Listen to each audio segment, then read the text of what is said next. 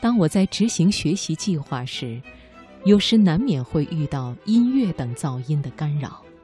这时候，我会尽量换位置，或者是跟周围的人友好沟通，让他们安静一些。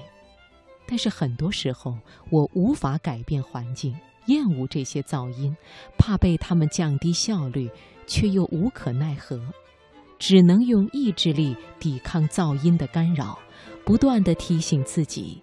我要专心学习，不要理那些声音。我要战胜这些噪音。但是这些斗争都是徒劳的，噪音根本无法从我的脑海中排除，而且这些斗争让我感觉非常烦躁，也就更难专心学习了。后来我看了一些科普文章，里面提到人类经常会看到或听到海量的信息，其中很多信息是无用的。为了提高效率，大脑会自动忽略无用的信息。比如，人在一个嘈杂的环境待了一会儿之后，便会逐渐忽略无用的背景音。我看到这里的时候，感觉很奇怪：既然大脑会自动忽略无用的信息，为什么我却无法克服噪音的干扰呢？后来，我终于明白。原来我是在用意志力排斥噪音干扰的时候，其实就是在不断地提醒自己，这里有噪音，很讨厌，我要击败它。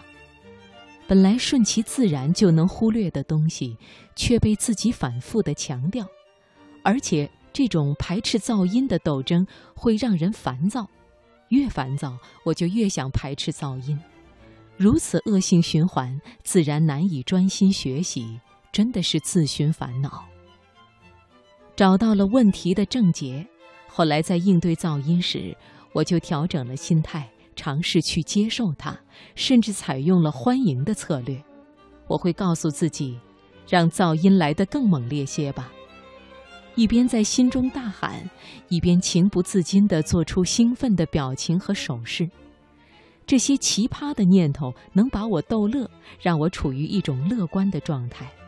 我也就不那么反感噪音，很快就能忽略它，专心学习了。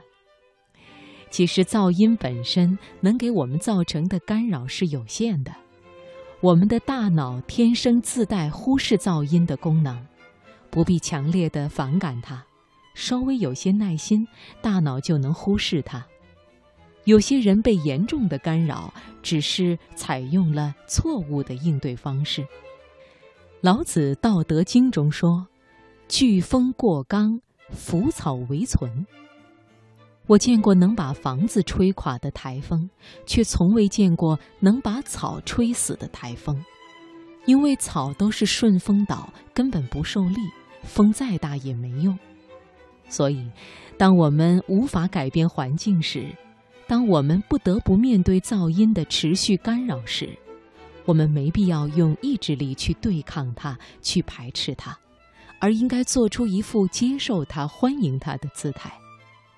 我们未必要做到真心欢迎噪音，但是这种乐观的姿态却能够减弱我们对它的排斥，从而减轻它对我们的干扰。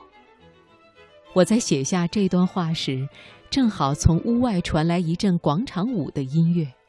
但是在使用欢迎策略后，我并没有受到多大的干扰，而是微笑着将其忽视。